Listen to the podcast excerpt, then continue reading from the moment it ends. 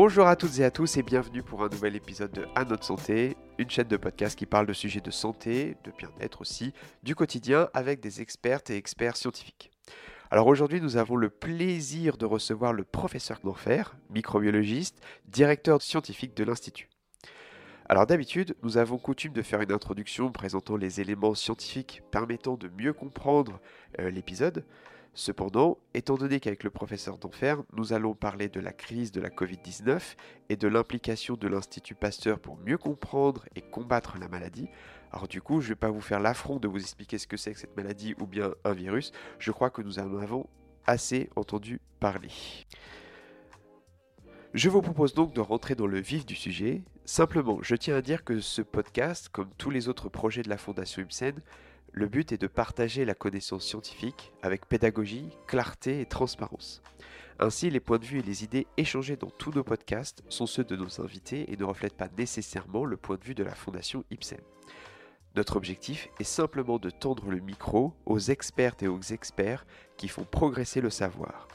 Par ailleurs, en amont de cet entretien, le professeur d'Enfer a déclaré n'avoir aucun conflit d'intérêt avec la Fondation Ibsen. Alors sans plus tarder, revenons sur cette histoire vieille de presque 8 mois. Dès l'annonce des premiers cas par les autorités chinoises, l'Institut Pasteur s'est mobilisé pour connaître ce nouveau coronavirus, ses gènes, son histoire, son mode de transmission, ses failles, et pour trouver un remède. Alors même si la situation en France s'est largement améliorée, malheureusement, et on le voit, cela reste encore fragile, et par ailleurs, la pandémie est toujours en progression dans le monde. Cet épisode a été enregistré le 22 juillet 2020. Ainsi, il reste encore beaucoup de choses à savoir et à faire, ça c'est sûr.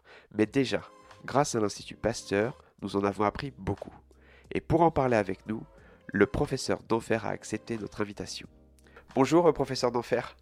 Bonjour. Vous allez bien?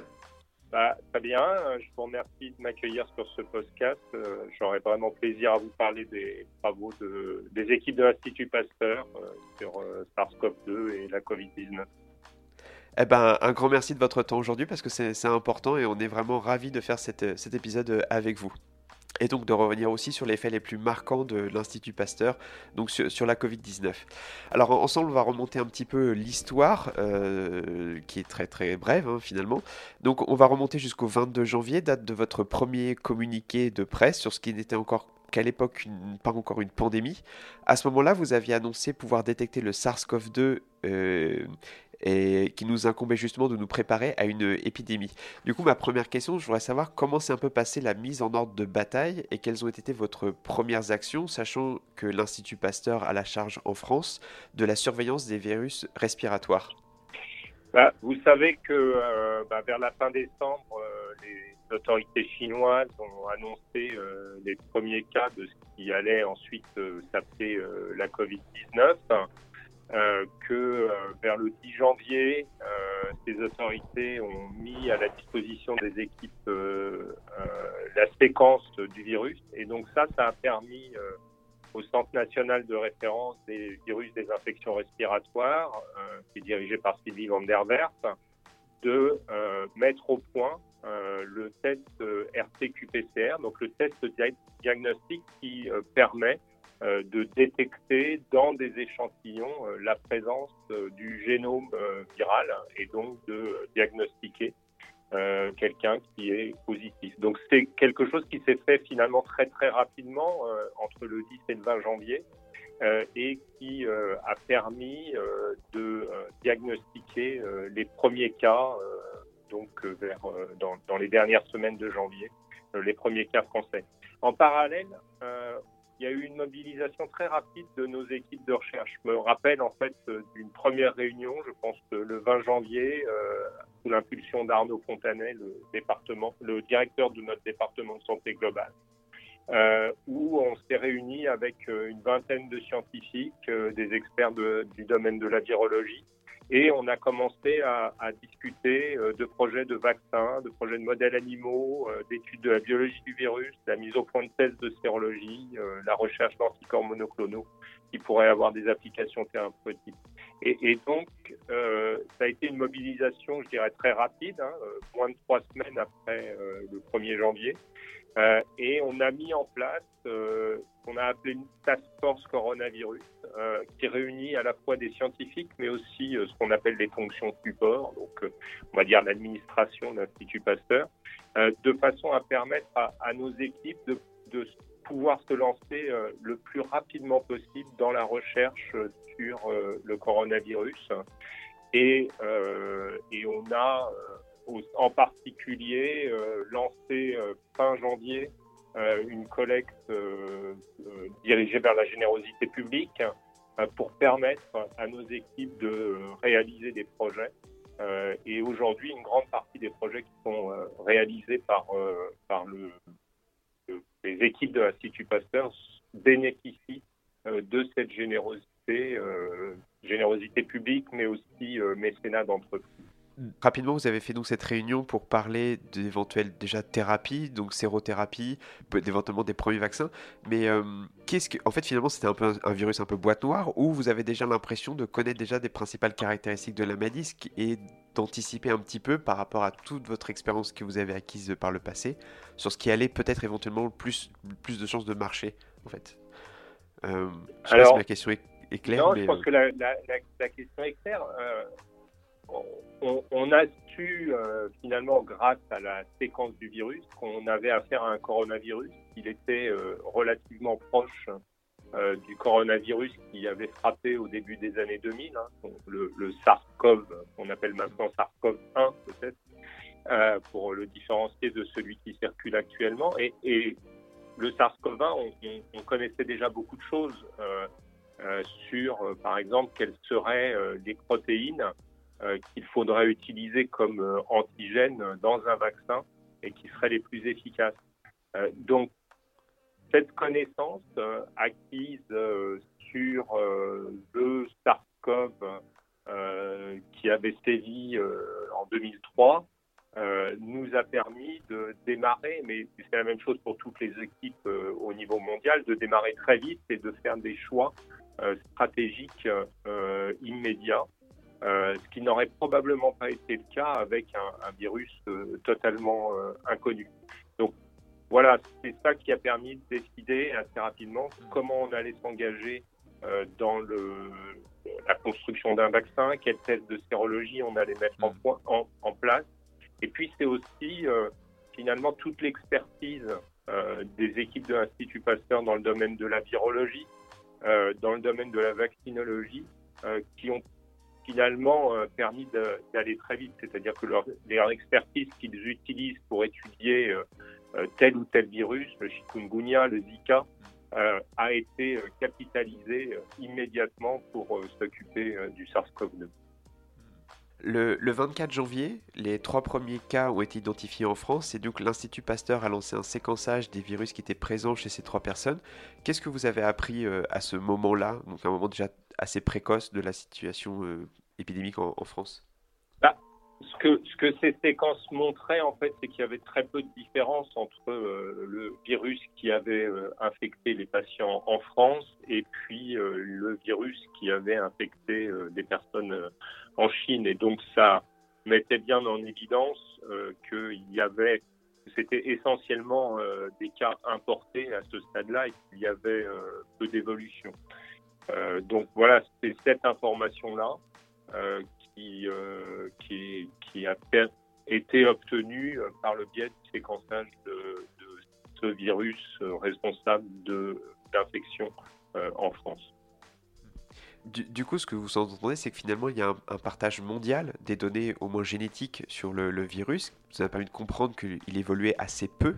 Euh, du coup, comment se passent finalement ces échanges d'informations entre laboratoires du monde entier pour surveiller un peu l'évolution du, SARS-CoV-2 alors ça, c'est quelque chose d'intéressant. C'est effectivement, euh, je pense, une des caractéristiques de, cette pandémie euh, du, côté de la recherche. C'est un partage très important euh, des, avancées de la recherche, en particulier avec euh, la mise en ligne d'articles sur des, sites de, de, partage comme MedArchive ou BioArchive, euh, en amont en fait d'une évaluation des articles par les pairs et donc un partage de l'information très rapide. Et ça a commencé effectivement par le partage de la séquence du génome viral par les équipes chinoises dès le mois de janvier.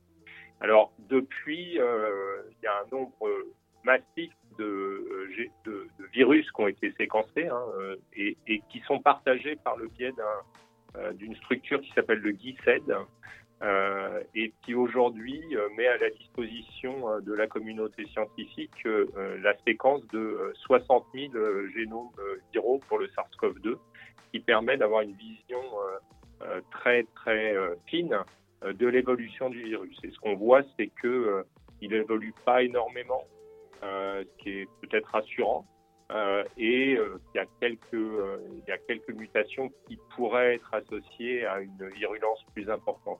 Je voudrais insister là sur euh, euh, la contribution de l'Institut Pasteur euh, et en particulier d'une structure qui a été montée à l'Institut Pasteur il y a maintenant cinq ans, qu'on appelle le Hub de bioinformatique, qui réunit une quarantaine de bioinformaticiens et qui, au moment où KICED a été confronté à une avalanche de données de génome, bah, ces personnels en fait se sont mobilisés. Euh, on travaillait, euh, je pense, de midi, de midi à minuit, euh, chacun travaillant deux heures pour annoter, vérifier ces séquences et faire qu'elles soient mises à la disposition de, la communauté scientifique dans des, avec une qualité de séquence la plus élevée possible. Et, donc, l'Institut Pasteur, de ce point de vue-là, contribue à euh, permettre à la communauté scientifique d'avoir accès à des données de séquence euh, de qualité. Et ayant fait de la recherche euh, scientifique pendant quelques années, je peux, dire que c'est un boulot juste de dingue de faire tout ça, c'est incroyable. Parce que je sais que ça prend énormément de temps de, faire tout ça. On continue un petit peu, un petit peu dans, l'histoire. Euh, depuis en fait euh, le début du mois de janvier, entre le, 24 et le 31 exactement, vous avez disposé des premiers échantillons avec le, virus, qui vous a permis de le cultiver en, laboratoire et donc de l'étudier. Qu'est-ce que vous avez recherché en premier et qu'est-ce que vous avez appris? Oui, ce qui, est, important de voir, c'est que euh, voilà, dès, le 10 janvier, on disposait de la séquence du virus. Ça, ça permet de développer un certain nombre d'outils euh, dans le domaine du diagnostic, de la sérologie. Ça permet de lancer un certain nombre d'études euh, dans lesquelles la, disponibilité du virus n'est pas essentielle. Donc, euh, comprendre la, fonction de certaines protéines du virus, lancer des études de biologie structurale, comprendre comment ces protéines interagissent avec les protéines cellulaires c'est pas suffisant hein, pour euh, véritablement comprendre la, biologie euh, du, virus et, donc de disposer du virus, c'est euh, quelque chose qui est essentiel pour pouvoir étudier sa biologie de façon exhaustive. Donc par exemple, comment il va interagir avec les cellules, quel va être son impact sur la biologie cellulaire, comment il va manipuler la cellule à son profit euh, quel est, euh, par exemple, l'effet de molécules sur sa réplication. Si on veut identifier des nouvelles molécules antivirales, il faut disposer du, virus, être capable de, le cultiver ou, être capable de, euh, de voir comment il infecte un animal. voilà, c'est tout ça en fait que la disponibilité du virus nous a permis de lancer à partir de la fin du mois de janvier et euh, dont nous nous servons aujourd'hui pour euh, caractériser euh, des candidats vaccins, pour caractériser des candidats antiviraux, pour mieux comprendre le processus infectieux. Le, le 12 mars, l'épidémie était de plus en plus forte en France. Hein. la perspective d'un confinement ne faisait plus vraiment de, doute. Ce jour-là, vous aviez annoncé, quand je dis vous, je parlais du réseau Avisan, donc qui est un réseau extraordinaire de laboratoires français, l'INSERM, le CNRS, le CA et bien sûr l'Institut Pasteur. Vous avez lancé ensemble le projet Reacting en réponse à l'épidémie. Euh, en parallèle de tout cela, il y a eu d'autres initiatives, notamment européennes avec le réseau Recover, euh, qui veut dire Rapid European COVID-19 Emergency Response, et aussi d'autres projets euh, internationaux, trop nombreux ici pour, pour être cités. Mais euh, j'ai trouvé que ces projets de recherche s'étaient montés à une vitesse pas possible, ayant fait des collaborations avec des laboratoires. J'avais été coutumier du fait que ça prenait du temps. Et en tout cas, bravo déjà pour monter tous ces projets incroyables. Est-ce que vous pouvez nous dire juste quelques mots sur la façon dont il y a eu finalement des vraies interactions, des vrais échanges entre les laboratoires français, européens et, et aussi internationaux? Il y a, il y a deux aspects. Il y a, il y a ce qui concerne les projets qui ont été montés par euh, React et financés euh, par Reacting. Euh, là, ce que je vous ai dit tout à l'heure, c'est que finalement, on s'était lancé dès la fin du mois de janvier dans un certain nombre de, de projets. Et euh, ce sont euh, ces projets qu'on a, je dirais, rédigés et, et, soumis à Reacting pour financement. Le, travail n'était pas forcément énorme parce que c'était, on va dire, des projets légers. Euh, je pense que le travail a été beaucoup plus intense pour, euh, pour ce qui est des projets européens, parce que la demande sur les, projets européens est toujours assez, euh, assez lourde en termes de rédaction. Euh, probablement en fait euh, l'intégration euh, de, de, nos équipes dans des consortiums européens sur d'autres sujets qui leur a permis d'être euh, d'aller rapidement en fait sur la construction de consortium. Je pense au, projet euh, Recover par exemple. Mhm. Et puis euh, c'est l'expertise de nos équipes qui qui est reconnue et donc qui a pu faire qu'on a été contacté rapidement par d'autres équipes européennes et, et du coup c'est ça qui a permis d'aller d'aller vite dans la rédaction. Mais voilà, c'est un, ça a été une période euh, intense euh, pour euh, nos chercheurs parce que en plus de devoir lancer toutes les expériences voilà, dans le domaine du vaccin, du diagnostic, etc. Euh, il fallait aussi qu'ils soient euh, à la manœuvre sur la rédaction de projet. Euh, et, il y a peut-être à réfléchir effectivement sur, sur la manière de faire en cas de pandémie pour apporter aux équipes des financements sans les, les mettre sous un, une charge administrative trop forte. Mmh.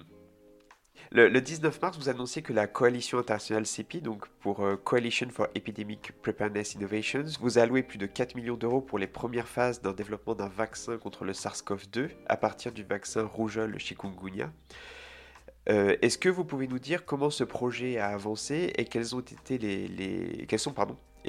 les étapes qu'il reste encore à, à franchir? Parce que c'est une question euh, que je pense que beaucoup se, se posent. Alors, ça c'est un projet qui a démarré euh, début janvier, hein, très très rapidement et, basé sur le fait que euh, l'équipe de Frédéric Tangy euh, travaille depuis euh, bah, maintenant quasiment une vingtaine d'années euh, sur l'utilisation euh, du vaccin de la rougeole, donc un virus atténué euh, de la rougeole, comme vecteur vaccinal pour un certain nombre de maladies, maladies virales en particulier. Donc, je pense au chikungunya, mais il y a eu aussi des tentatives sur le SARS-CoV-1. il y a des, tentatives aussi sur le MERS.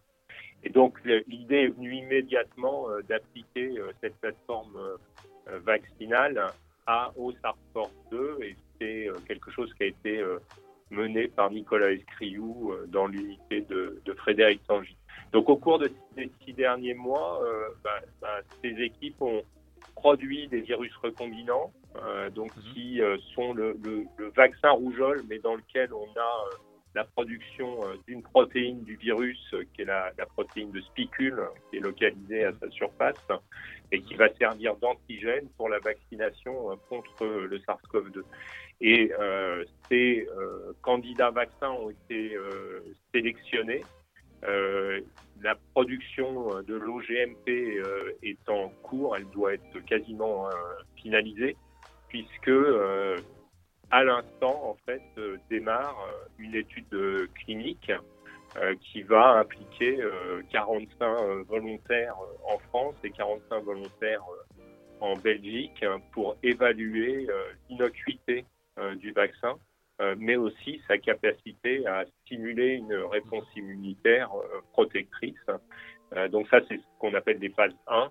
Euh, les phases 2 et 3 euh, viendront euh, probablement à la fin de, l'automne, si tant est que la phase 1 est, est un succès.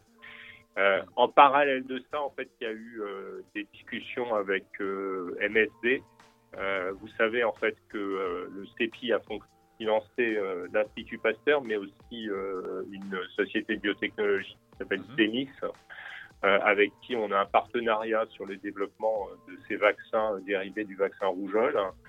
TEMIS a été racheté avec MSD. Et je crois que ce qui a été important, en fait, c'est que ça donnait véritablement le signe qu'il y a que, un, grand du vaccin euh, croyait à cette stratégie, mais euh, acceptait aussi euh, de, rester dans les règles qui étaient définies par la CEPI, à savoir un accès équitable au vaccin.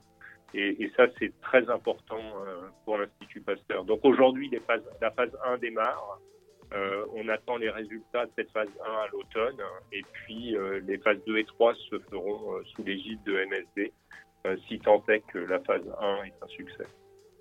Juste en fait pour revenir euh, précisément d'utiliser le vaccin rougeole chikungunya, c'est euh, parce que il, euh, ce, vaccin en fait, sinon si je comprends bien, c'est qu'il il vecteur, donc il va contenir les, certains antigènes du, du, SARS-CoV-2.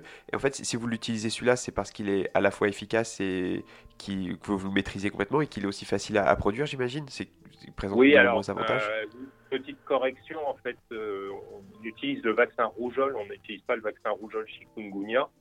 Le ah. vaccin rougeole euh, a été modifié. En fait, le, génome du virus euh, atténué de la rougeole qui sert dans le vaccin rougeole euh, a été modifié pour permettre soit l'expression d'un antigène du virus du chikungunya, et dans ce cas-là, on va faire un vaccin chikungunya, soit permettre l'expression d'un antigène du SARS-CoV-2, et dans ce cas-là, on va faire un vaccin SARS-CoV-2 qui permettrait de protéger contre la COVID-19. Bah, les, raisons, c'est euh, que euh, bah, finalement le vaccin rougeole, il a, euh, servi très largement, il a prouvé son efficacité, son innocuité chez un nombre considérable d'enfants. c'est un vaccin qu'on sait produire, qu'on sait produire à faible coût. on sait par exemple que cette stratégie de vaccin recombinant marche dans le cas du chikungunya. Euh, on a euh, des données précliniques qui montraient que ça pouvait aussi marcher dans le cadre du SARS-CoV-1, mais ça n'a pas été poursuivi parce que l'épidémie de SARS-CoV-1 euh, s'est arrêtée par des méthodes de confinement. donc aujourd'hui, on pense que le vaccin rougeole pour le SARS-CoV-2 sera, sera véritablement intéressant. Ça reste bien évidemment à, prouver euh, dans le contexte de, phase clinique, mais euh, c'est véritablement euh, les atouts du système rougeole, c'est bah, le recul sur d'autres applications dans des maladies infectieuses virales, et puis la facilité de production de, ce vaccin, la très bonne connaissance, l'absence d'effets secondaires, etc. Merci pour ces, précisions. Alors on va continuer euh, l'histoire. Alors le, 1er avril, donc le, temps n'était évidemment pas aux blagues, mais euh, vous avez présenté une première publication portant sur un essai clinique mené sur les premiers patients français infectés. Alors dans cette étude, il ne s'agit pas de, s'agissait pas pardon de, d'étudier l'efficacité d'un médicament. Cette étude avait simplement pour finalité de suivre la maladie et comprendre son évolution. Et ce que l'on voit et ce que l'on sait très bien aujourd'hui, hein, c'est que le tableau clinique, il est très différent d'une personne à une autre, entre une personne asymptomatique et malheureusement des personnes qui ont besoin d'être hospitalisées. Est-ce qu'avec le recul, on sait un petit peu pourquoi on a en fait cette diversité de symptômes euh, parmi la population? Alors, euh, ces, premiers travaux, euh, ils décrivaient en fait cinq patients, hein, qui sont les premiers patients qui avaient été hospitalisés euh, à l'hôpital d'Ichat et puis au CHU de Bordeaux. Euh, ça permettait effectivement de, de, euh, distinguer différents tableaux cliniques. je pense qu'effectivement aujourd'hui, on a une vision beaucoup plus euh, précise de ces tableaux cliniques avec le nombre important de, personnes qui ont été euh, sujets à une infection par le SARS-CoV-2 et au développement de, la COVID-19. Et donc avec euh, des personnes qui vont avec finalement une maladie en, deux stades, une, partie on va dire virale, sans trop de, symptômes forts, et puis une partie qui va être plutôt une maladie inflammatoire qui arrive dans, chez un certain nombre de personnes, mais pas tous, et, qui effectivement est la, partie la plus grave de, la Covid-19. Et, donc, on commence à avoir une idée de, pourquoi il y a un passage en fait de cet état euh, de, maladie virale à maladie inflammatoire, et ça semble être le reflet de, déficit euh, immunitaire. Et ça me permet en fait de mentionner euh, des travaux du groupe de Darak Duffy qui ont été réalisés en collaboration avec l'Institut Imagine et, des équipes de la PHP qui viennent d'être publiés dans la revue Science et qui montrent en fait que un déficit en interféron de type 1 euh, et euh, un prémisse en fait euh, aux, formes graves et que ça, ça va s'accompagner d'une virémie et d'une production importante de médiateurs de l'immunité qui s'appelle le TNF-alpha et l'interleukine 6 et qui vont entraîner une réponse inflammatoire, forte. Donc on commence à mieux comprendre euh, l'intérêt de ces études, c'est de permettre éventuellement de, stratifier euh, les personnes. Donc, euh, par exemple, de, de dire, bah, pour un, patient, le, niveau d'interféron est faible, donc il est plus à risque de développer la forme grave du Covid-19. Donc, c'est des traitements qui peuvent être mis en place. Par exemple, un traitement avec des interférons ou des traitements avec les anti-TNF, les anti-IL6, l'utilisation de, de corticoïdes. Euh, comme la dexaméthasone. Euh, voilà, c'est ça qui commence à véritablement euh, apparaître dans la compréhension de la maladie et donc dans la meilleure prise en charge des patients qui pourraient, qui seraient susceptibles de faire des formes graves et du coup de décéder. C'est c'est incroyable. du coup, c'est vraiment très prometteur ce que vous me dites. Parce que j'ai pas vu l'étude, malheureusement, j'essaie de tout lire, mais j'ai pas lu celle-là. Mais non, ça a l'air très très prometteur, vraiment. Alors, euh, je veux aussi qu'on revienne sur une étude qui était très importante, qui a été menée par Slage et, collaborateurs, que vous avez annoncé le 21 avril et qui a été publiée dans Science le 13 mai. Alors, c'est une étude de, modélisation mathématique de l'épidémie en France, qui s'est basée sur des données qui ont été obtenues par euh, Santé publique France, donc nombre d'hospitalisations, nombre de patients, etc. Alors, euh, c'est une étude qui que j'ai trouvé assez complexe parce que les, maths c'est pas trop mon fort, mais j'ai quand même essayé de comprendre. Euh, ce qui en est ressorti, c'est qu'à l'époque, quand je l'ai lu, je les données, je les ai trouvées très surprenantes, à savoir une différence nette entre les, hommes et les femmes, euh, les hommes étant plus sensibles, euh, et aussi que les, personnes jeunes ont très peu de chances de développer la, maladie. Alors aujourd'hui, ça on, le sait à peu près tous, mais est-ce que vous, quand vous avez vu euh, ces données à l'Institut, euh, est-ce que ça vous a surpris Est-ce que c'est caractéristique de ce que l'on savait sur les, les autres coronavirus ou même de manière générale sur les autres virus euh, respiratoires? Alors, je, pense que ces aspects-là, ils n'étaient pas forcément surprenants au moment où l'étude a été publiée parce que c'est finalement ce que nous rapportaient nos collègues cliniciens. Voilà, l'effet de l'âge sur le, le, risque de développer une Covid-19 grave, euh, la différence mm. entre, entre hommes et femmes. Donc, et, probablement, cette différence entre hommes et femmes, c'est une problématique de, comorbidité euh, différente entre, entre, ces, euh, entre, entre hommes et femmes. Donc, je pense que ce n'était pas tellement une surprise. L'effet L'effet de l'âge, il était déjà connu, par exemple, dans le cas du SARS-CoV-1. On savait que les enfants étaient très peu euh, susceptibles de développer un SARS-CoV-1. Euh, pourquoi c'est difficile de c'est difficile de le savoir? C'est probablement euh, le reflet d'un état immunitaire. On sait, par exemple, que plus on vieillit, plus notre système immunitaire est, est vieillit lui aussi. Hein. on parle d'immunosénescence. Et c'est probablement euh, une des raisons qui fait que les personnes euh, les plus âgées euh, sont les plus susceptibles de développer des formes graves. Je pense que ce qui était peut-être le plus intéressant dans ce travail, c'était de, mettre des chiffres sur les niveaux de circulation du virus, que ce soit au niveau national et régional, et, de montrer l'impact que le confinement pouvait avoir sur la circulation du virus, et puis d'avoir des éléments Hein, sur les taux de mortalité. Mais, voilà, je pense que c'est effectivement une, très belle étude de modélisation qui apportait des informations sur, sur, la circulation du virus et, ses conséquences. Oui, et, d'ailleurs, pour revenir sur la, conclusion de cette étude, hein, avait, ils avaient estimé, et ça, ce chiffre m'avait peu plus surpris, c'était que 5,7% de la population avait contracté le virus. Et les auteurs, à la fin de la, fin de l'étude, euh, je cite, disaient, on voit les guillemets, que c'était une population bien insuffisante pour empêcher une seconde vague si les mesures euh, barrières étaient levées après le confinement. Euh, fermez les guillemets. Du coup, je me doute de la réponse, mais est-ce que cette conclusion reste d'actualité, même deux mois après? Et... Ah. Oui, alors c'est difficile d'avoir. je pense que la, la conclusion reste d'actualité. Hmm. C'est difficile aujourd'hui d'avoir un, des, chiffres précis de l'état de, de séroprévalence, c'est-à-dire le nombre de personnes qui ont été exposées au virus et ont développé euh, des anticorps.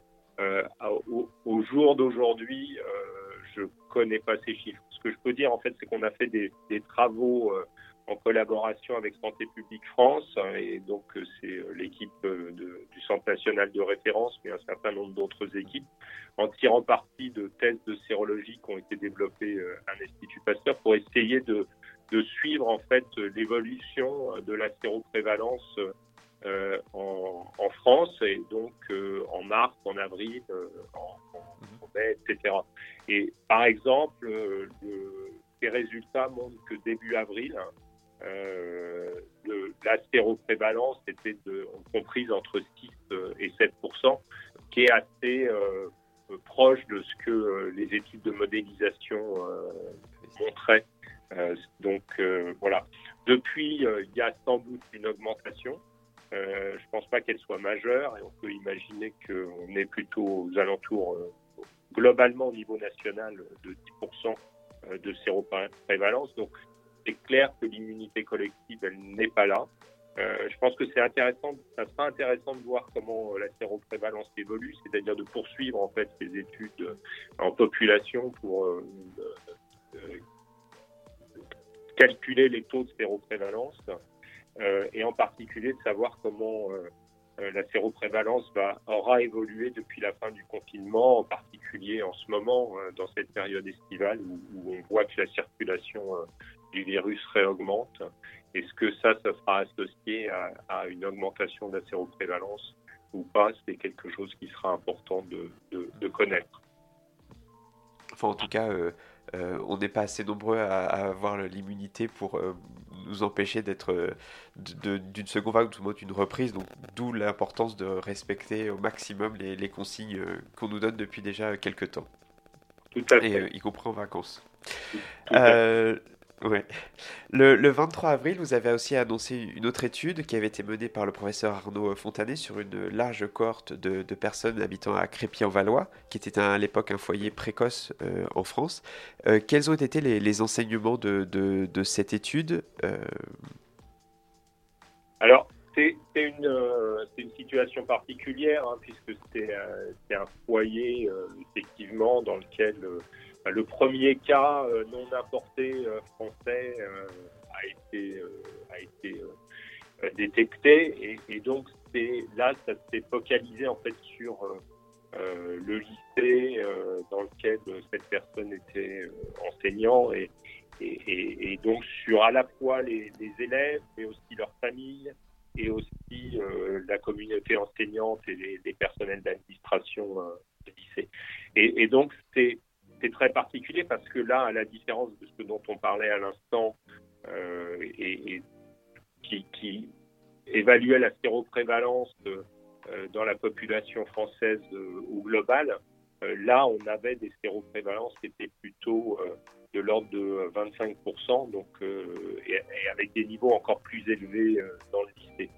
je pense que les choses qui sont ressorties de, ce travail, euh, le fait que l'âge, euh, une fois de plus, euh, augmentait le risque d'hospitalisation, qu'il y avait vraiment une très forte corrélation entre la perte du goût, la perte de l'odorat, ce qu'on appelle l'anosmie et la, la et, et, l'anosmie, et le fait d'avoir été infecté par le SARS-CoV-2 matérialisée par la présence d'anticorps dirigés contre le SARS-CoV-2. Et puis, autre chose qui apparaissait et qui venait conforter des résultats obtenus dans d'autres situations, le fait de fumer et probablement la nicotine semble limiter le risque d'infection. Par contre, il est important d'avoir en tête que euh, si on est infecté, alors le fait de fumer augmente euh, le risque de développer des formes graves. Donc, euh, c'est important d'avoir ça en tête mm. pour ne pas encourager l'utilisation de la cigarette comme moyen de protection contre la Covid-19.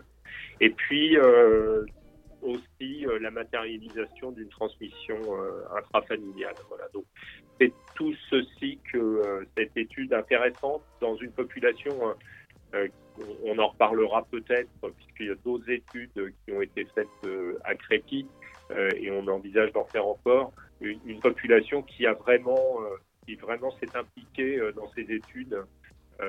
et, à partir desquelles on, tire des informations sur l'évolution de la maladie en population générale, qui est très intéressante. Le 30 avril, vous avez annoncé un projet collaboratif avec des universités américaines, San Francisco, l'Université du Mont-Sinaï, etc., pour identifier des molécules présentes déjà sur le marché et pouvant avoir des effets intéressants contre la Covid-19. Et du coup, quelle était la, contribution de l'Institut sur ce projet international de, grande ampleur et où finalement, où est-ce qu'on en est? Est-ce qu'on a réussi à identifier des molécules candidates pour limiter euh, la, prolifération du virus? Donc en fait, euh, euh, c'est une collaboration qui a émergé parce qu'on a été contacté par le Quantitative euh, Biology Institute à, UCSF à San Francisco et, avec, lequel on, a, était en, discussion pour nouer un partenariat et développer un certain nombre de collaborations. Et donc, qui a été l'expertise en fait qui a été en avant euh, à l'Institut Pasteur. C'est une expertise qui a en particulier été développée par l'équipe de Marco Vignuzzi. Euh, c'est de, la capacité en fait d'étudier euh, la réplication du virus en culture et donc de pouvoir évaluer dans quelle mesure une molécule va interférer avec la réplication du virus. Et donc il y a un certain nombre de molécules qui avait été prédite par nos collègues de San Francisco comme pouvant euh, interférer avec la réplication du virus sur la base de données de euh, ce qu'on appelle interactomique, donc euh, comment les protéines du virus interagissent avec les protéines cellulaires. Et parmi ces molécules dont ils avaient prédit une activité antivirale, il y en a effectivement qui sont des molécules soit déjà commercialisées, soit en développement, qui euh, ont une activité antivirale. Et donc à partir de là, euh, on peut se lancer dans un certain nombre de, directions. Donc il y a aujourd'hui, il y a des travaux qui sont faits dans l'équipe de Marco Vignuzzi pour évaluer comment, par exemple, une molécule, quoi, des dérivés d'une molécule dont l'activité antivirale a été prouvée, comment ces dérivés ces dérivés agissent en fait sur la réplication virale Est-ce qu'on trouve des molécules plus euh, efficaces euh, Il y a des travaux qui euh, ont pour but de, de, de, regarder d'un point de vue plus mécanistique comment certaines protéines cellulaires interviennent dans la réplication virale et, pourraient devenir des cibles intéressantes pour le développement de, nouvelles molécules antivirales. Donc c'est une collaboration qui euh, finalement est parti d'un coup de téléphone à 18h que j'ai reçu euh, un jour du mois de février et qui est devenue très fructueuse, très intéressante pour, pour effectivement avancer à la fois sur la recherche de molécules antivirales, mais aussi comprendre la biologie cellulaire du virus et ouvrir de nouvelles voies thérapeutiques. Hmm. C'est très, intéressant, vraiment très intéressant. Euh, Du coup, on, continue encore, mais le, 26 mai, il y avait finalement une bonne nouvelle était tombée, puisque une étude que vous avez menée avec l'Université de Strasbourg sur le personnel soignant qui était donc en contact avec les malades indiquait que la, la présence d'anticorps neutralisants, même chez les personnes qui ont été finalement peu infectées. Alors déjà, euh, qu'est-ce qu'un, euh, est-ce que vous pouvez nous dire ce que c'est qu'un anticorps neutralisant? Parce qu'on pourrait penser que tous les anticorps le sont. Et aussi, avec un peu de recul, est-ce qu'on en sait un petit peu plus sur l'immunité acquise post-infection, même qu'on a eu finalement pas ou peu de, symptômes? Alors, euh, les anti... en fait, quand on est exposé au virus, il y a une, réponse, ce qu'on appelle humorale, hein, avec la production d'anticorps. Et, donc, parmi ces anticorps, il y a certains anticorps qui ont une capacité neutralisante, c'est-à-dire qu'ils vont être, capables d'empêcher le virus euh, d'infecter les cellules. Donc tous les anticorps, en fait, n'ont pas cette capacité-là. Et, donc seuls les anticorps neutralisants euh, euh, l'ont. Et donc on, fait l'hypothèse que la présence d'anticorps neutralisants va euh, favoriser en fait une protection contre une réinfection. Et donc, par exemple, dans un développement vaccinal, on va chercher, euh, c'est en particulier, c'est pas seulement la production d'anticorps, mais c'est surtout la production d'anticorps neutralisants. C'est pas tout hein, dans la réponse immunitaire, et donc il y a une réponse cellulaire aussi, et donc la protection contre l'infection, elle vient de la réponse humorale, mais aussi de la réponse cellulaire. Alors, euh, ce que cette étude montrait, c'est que finalement, toutes les personnes qui avaient euh, eu des symptômes euh, développaient des anticorps et développaient surtout des anticorps neutralisants, mais à des niveaux, à des niveaux variables. les questions qu'on se pose, c'est finalement, est-ce que les niveaux qui sont observés chez les personnes qui ont peu de symptômes sont suffisants pour protéger contre une réinfection et combien de temps cette protection va durer? Et, et les résultats qui commencent à être euh, par euh, certaines équipes suggèrent euh, que la durée, en fait, en particulier chez les personnes qui ont des, niveaux relativement faibles d'anticorps neutralisants, cette protection, elle n'est pas, elle n'est pas très longue. Et donc ça, c'est véritablement, ça, amène à, dire, on, a parlé par exemple de, des tests sérologiques comme un outil pour faire un passeport d'immunité euh, Certainement pas, euh, parce que euh, bah, le, niveau d'anticorps neutralisants est, est, quelque chose à avoir en tête.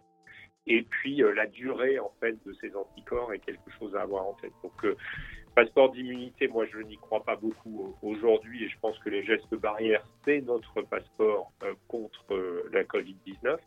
La deuxième, le deuxième aspect, c'est euh, en termes de développement de vaccins, euh, quelle va être la durée de la protection qui va être conférée par un vaccin euh, Est-ce que c'est une durée relativement modeste Est-ce qu'il faudra des rappels Voilà, ce genre de questions qui va émerger et donc on a besoin aujourd'hui de mieux comprendre la dynamique de la réponse immunitaire contre le virus et qui assure une protection ou n'en assure pas. Juste simplement, je vais avoir une dernière question. Donc, en tout cas, bravo à vous et donc à toutes vos équipes car on se rend bien compte depuis le début de cet entretien que sur une période de six mois, vos contributions étaient essentielles et ont eu un impact direct euh, pour limiter le, nombre de malades et pour comprendre la maladie et envisager euh, finalement d'en finir avec cette, cette pandémie. Donc euh, vraiment bravo pour tout ça. Simplement, je vais avoir juste deux dernières questions. Simplement, est-ce que vous pouvez nous dire un petit peu sur, les projets qui sont encore en cours et, qui sont euh, à, venir pour mieux comprendre ou mieux traiter la, Covid-19 Et aussi, euh, ce qu'a montré cette crise, c'est un peu notre vulnérabilité. euh, un peu peut-être surprise, euh, peut-être pas pour vous, mais pour moi, ça l'a été, euh, la, vulnérabilité du monde par rapport à, aux virus émergents qui sont contagieux, et parce qu'on pourrait penser qu'avec la technologie, les connaissances qu'on a acquises, qu'on était en mesure de limiter tout du moins la, propagation de, ces virus. Donc qu'est-ce qu'il nous faudrait, nous, changer pour en fait que ça ne se reproduise pas, qu'il n'y ait pas de, de, de Covid-25 ou 30 par exemple? euh, alors, bah, merci pour, euh, pour, vos encouragements. Euh, on a un certain nombre de projets. On a parlé tout à l'heure du vaccin. Hein. donc, on démarre cette étude clinique avec le vaccin rougeole. On a d'autres candidats vaccins. On a par exemple un, candidat qui, qui, utilise un vecteur lentiviral et qui montre dans des études précliniques des résultats extrêmement prometteurs. On a un autre vaccin ADN qui lui aussi montre des résultats prometteurs. Donc je pense que dans le domaine du vaccin, on va, on va avancer. Euh, on travaille sur l'identification d'anticorps monoclonaux qui pourraient être utilisés euh, en, thérapeutique. Euh, on a parlé de tout ce qui tourne autour du domaine thérapeutique et, et, et, je pense que effectivement là, va pouvoir avancer avec l'identification de nouvelles molécules et, ces nouvelles molécules, elles nous amènent aussi à mieux comprendre la biologie du virus, comment il se propage. Et puis, bon, on, vient d'en parler avec, euh, avec tout ce qui tourne autour de, euh, la séroprévalence, de, la, réponse immunitaire. Euh, je pense qu'il y a tout un travail à faire et nos équipes sont sur ce sujet-là, sur la compréhension de la réponse immunitaire, qu'elle soit humorale ou cellulaire, qu'elle soit systémique ou mucosale. Euh, et, et, ça, c'est des, travaux qui vont euh, se faire euh, dans la durée. Donc, il y a, on, démarre des, travaux avec l'Institut Curie. On, on, va finalement essayer de capitaliser sur cette connexion qu'on a faite avec la ville de Crépy-en-Valois pour essayer de, de, mener des études dans la durée parce qu'il y a une adhésion de la population à, ces études. Et, et, je pense qu'on peut essayer de, travailler euh, là-dessus euh, dans la durée. Et puis, il y a tout, cette, tout ce questionnement, en fait, autour de euh, pourquoi le Covid-19 est, associé à des signes neurologiques. Quelle est l'interaction finalement du SARS-CoV-2 avec le système nerveux et comment, comment ça se passe.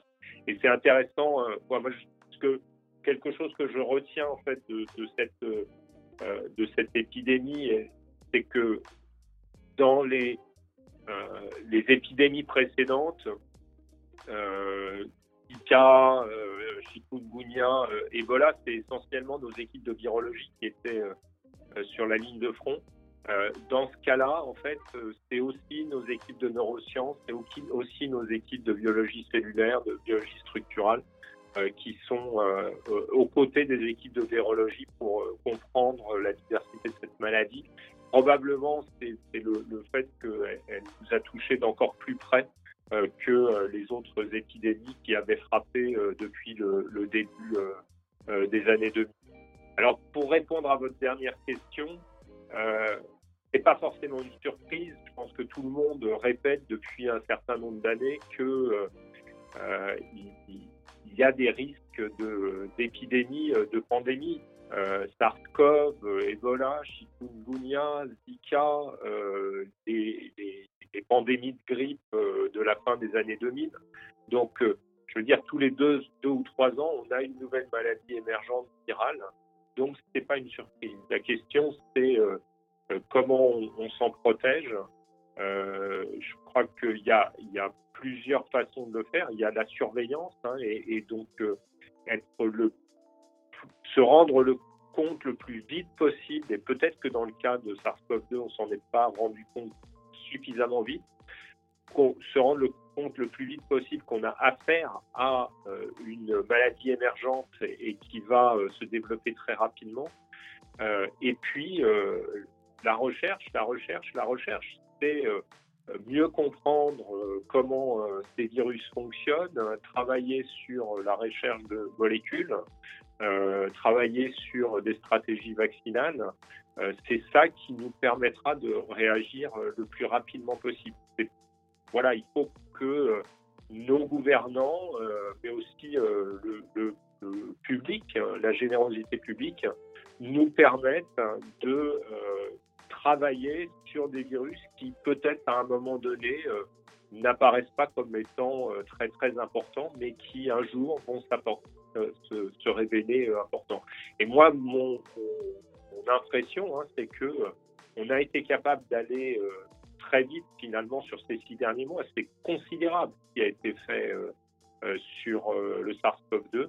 On a été capable d'aller très vite aussi parce que on a capitalisé sur de la connaissance euh, euh, d'autres virus. Euh, et, donc, cette connaissance, le maintien de la connaissance, c'est quelque chose qui est essentiel. Eh ben, merci beaucoup. J'ai- J'aime beaucoup ce message, effectivement, euh, parce que vous avez vraiment montré ces, six derniers mois que, la recherche, elle a été, euh, elle a été présente, elle a répondu et qu'elle a, permis vraiment d'apporter énormément d'éclairage sur ce qu'était qu'un virus inconnu au mois de décembre. Et aujourd'hui, qu'on le connaît mieux, qu'on voit des, pistes thérapeutiques très très prometteuses se, se dessiner grâce à vous, grâce à vos équipes, grâce à l'engagement de, vos ingénieurs, chercheurs, euh, techniciens aussi. Et donc, euh, vraiment bravo, bravo pour tout ça et merci beaucoup, euh, professeur d'Enfer, de, de, de votre temps aujourd'hui. Bah, C'était, un excellent entretien et qui, j'espère, euh, euh, plaira et qui montre, qui montre en tout cas le, tout, tout, tout votre, votre dévouement pendant, ce- de, pendant ces six, six derniers mois.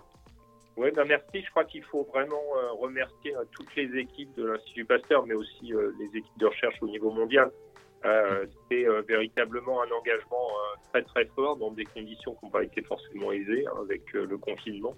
Mais je crois qu'on a eu un engagement de toutes nos équipes, voilà, travaillé, euh, bon, peut-être pas à 24 heures sur 24, 7 jours sur 7, mais, pour beaucoup énormément. Et, donc ça, je crois qu'il faut les en remercier et les soutenir dans ces actions. Eh ben, effectivement, merci à eux et merci à vous. Je vous souhaite une, une très bonne journée, une bonne continuation à vous et, et vos équipes. Et, euh, et du coup, je vous dis à très très bientôt. À bientôt, merci, au revoir. Un immense merci au professeur d'Enfer pour son temps aujourd'hui et pour toutes ses explications qui sont incroyables. Pour celles et ceux qui veulent en savoir plus, toutes ces publications sont gratuites et accessibles. Vous les retrouvez depuis le site de l'Institut Pasteur dans la rubrique dédiée à l'actualité au coronavirus. Aussi, n'hésitez pas à faire un don pour aider la recherche sur l'ensemble des maladies infectieuses. Et d'autres recherches aussi que mène l'Institut Pasteur, comme sur le cancer ou les maladies neurodégénératives. Merci beaucoup à vous d'avoir écouté cet épisode. Si par chance vous l'avez aimé, un grand merci alors de le partager sur vos réseaux sociaux avec vos amis et vos proches et de nous mettre aussi 5 étoiles sur votre appli de podcast. Cela nous aide, mais alors, mais tellement. Si vous avez une question ou suggérez un sujet pour cette chaîne, pour la rentrée d'ailleurs, n'hésitez pas à nous l'envoyer via notre page Facebook, notre site internet ou notre adresse email fondation.ipsen.com. On se retrouve après les vacances, à la rentrée, pour de nouvelles aventures scientifiques, j'en suis sûr, passionnantes. D'ici là, portez-vous bien, profitez bien de l'été en toute sécurité, ça veut dire gestes barrières, lavage de mains, masque et tout ça. Bref, portez-vous bien et à notre santé bien sûr.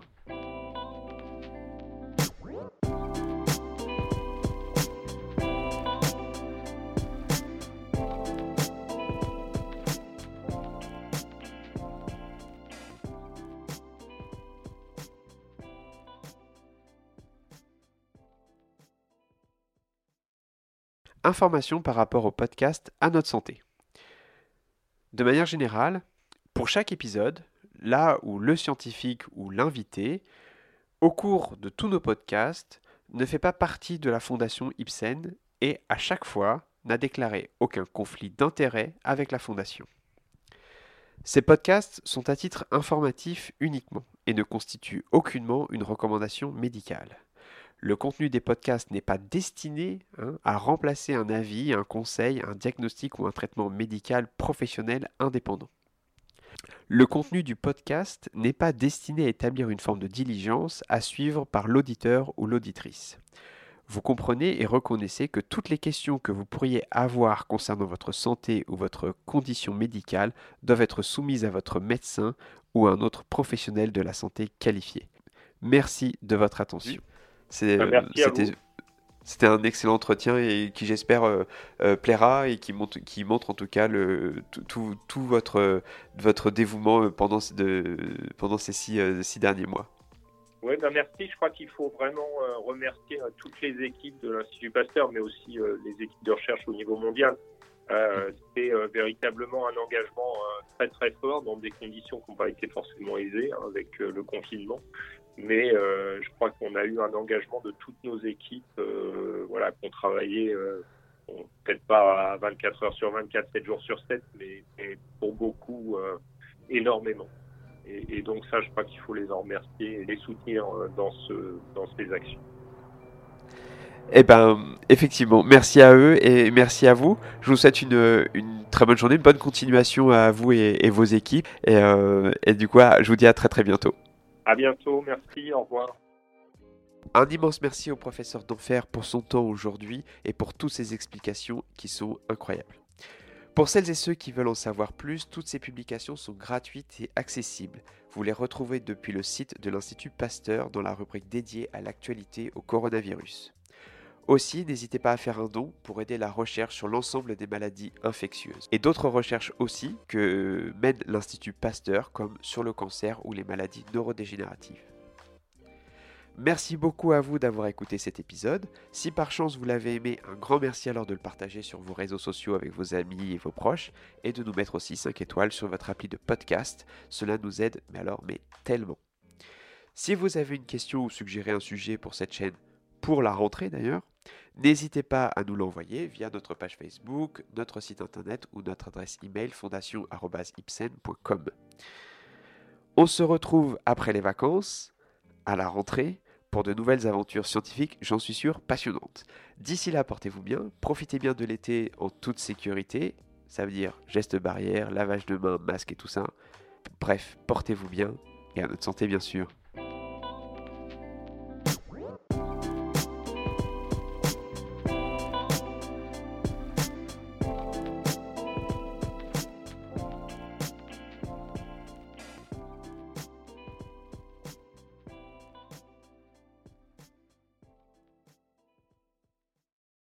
Informations par rapport au podcast à notre santé.